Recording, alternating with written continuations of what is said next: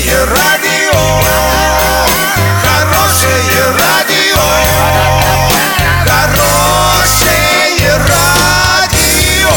Радио Шансон. С новостями к этому часу Александра Белова. Здравствуйте. Картина дня за 30 секунд. Крупногабаритный мусор в Орске начали вывозить металловозом. Роструд напомнил россиянам о длинных выходных в мае. Подробнее обо всем. Подробнее обо всем. Крупногабаритный мусор с контейнерных площадок в Орске начали вывозить металловозом, который способен грузить его сразу в кузов с помощью манипулятора. В ходе проверок муниципалитет не нашел нарушений в вывозе обычного бытового мусора из баков, а по крупногабаритному возникли вопросы. При этом региональный оператор ООО «Природа» пообещал до конца этой недели вывести крупные отходы.